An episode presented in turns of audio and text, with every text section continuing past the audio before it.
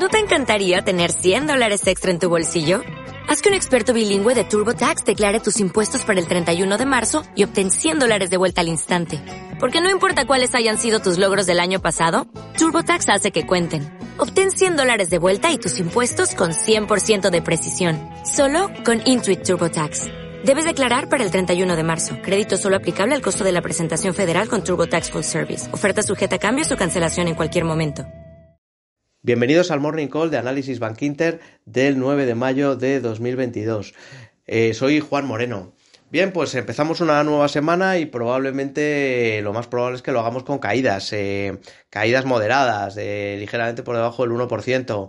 Eh, y sobre todo con muchísima volatilidad. Va a ser una semana, desde mi punto de vista, marcada por la volatilidad.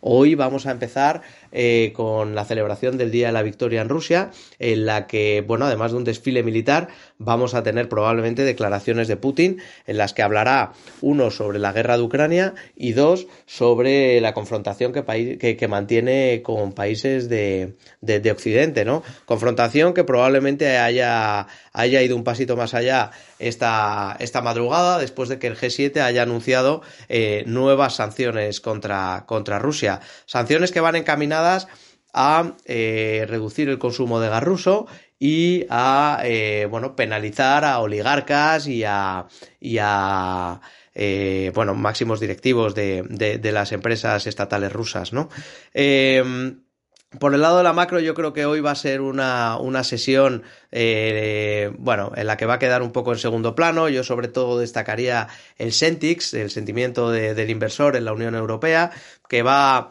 a, aflojar, pero de forma eh, muy moderada. Y por el lado empresarial tampoco vamos a tener un flujo de noticias especialmente relevante. Yo destacaría sobre todo los resultados que acabamos de conocer de Infineon Technology, que bueno, han sido buenos y, en, el, en, el, primer trimestre de, 2022 y además mejora guías para, para el año, ¿no?